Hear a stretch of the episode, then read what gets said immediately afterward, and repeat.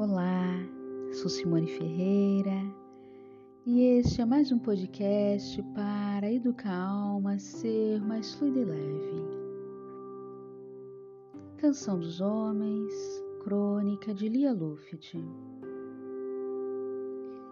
Que quando chego do trabalho, ela largue por um instante o que estiver fazendo, filho, panela ou computador e venha me dar um beijo como os de antigamente.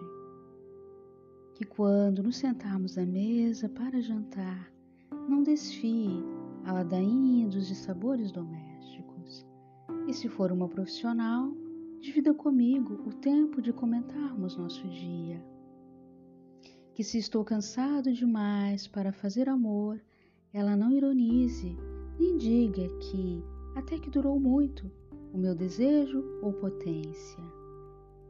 Que quando quero fazer amor, ela não se recuse demasiadas vezes, nem fique impaciente ou rígida, mas cálida, como foi anos atrás.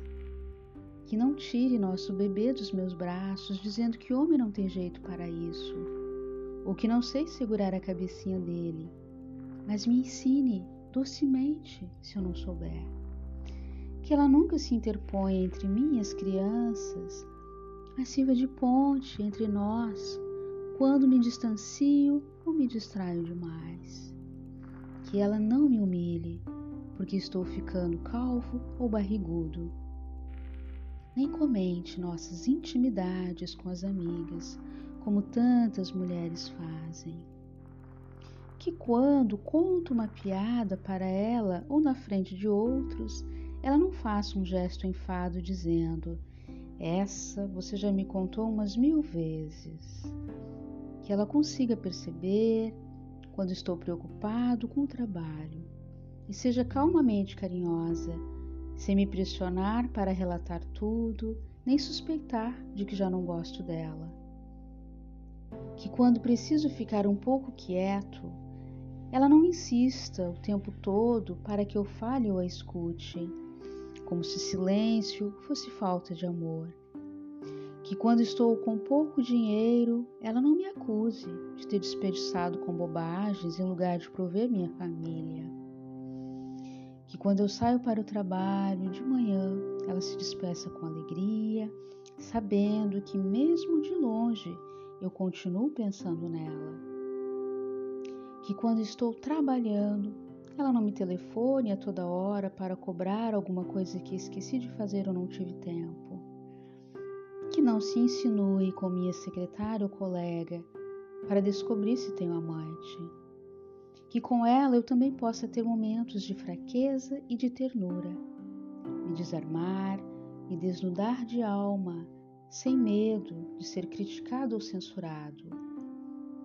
Que ela seja minha parceira não minha dependente, nem meu juiz, que cuide um pouco de mim como minha mulher, mas não como se fosse eu uma criança tola e ela a mãe, a mãe onipotente.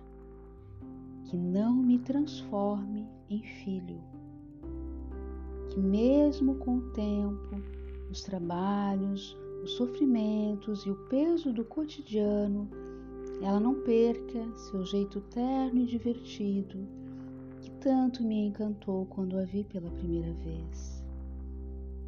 Que eu não sinta que me tornei desinteressante ou banal para ela, como se só os filhos e as vizinhas merecessem sua atenção e alegria.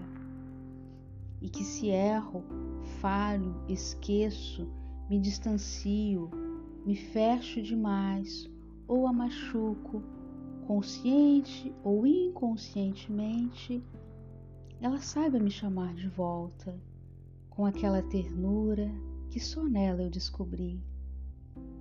E desejei que não se perdesse nunca, mas me contagiasse e me tornasse mais feliz, menos solitário e muito mais humano.